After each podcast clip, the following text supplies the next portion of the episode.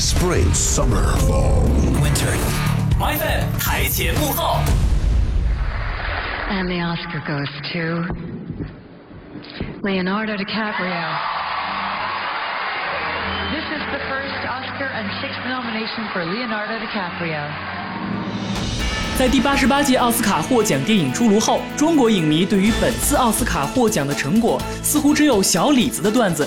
这到底是因为我们对奥斯卡还停留在泰坦尼克号的年代里，还是奥斯卡电影大势已去呢？在入围名单不够多元化、奥斯卡太苍白、观众不熟悉入围片单的评论声中，今年奥斯卡的收视率创下了八年新低。纵观近几年奥斯卡获奖作品，几乎都是同一个款的。零五年的撞车，零七年的老无所依，零九年的拆弹部队，再到一二年的逃离德黑兰，主题不外乎是种族歧视、政治冲突，影片的题材越来越局限。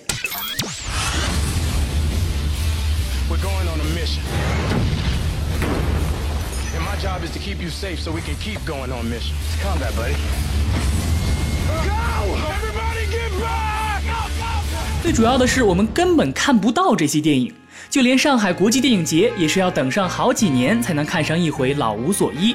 再看看演员，本次获奖名单上除了小李之外，其他演员也是极为陌生。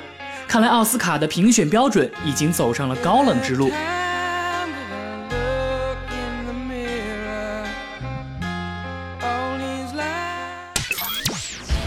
放弃奥斯卡的观众们，如今把更多的热情投向了漫威和 DC 电影里的超级英雄们。他们似乎觉得这种超现实主义的科幻片才是一种新的正能量，而留给奥斯卡的，也许就只剩下敏感话题的触碰了吧。朋友们台前幕后。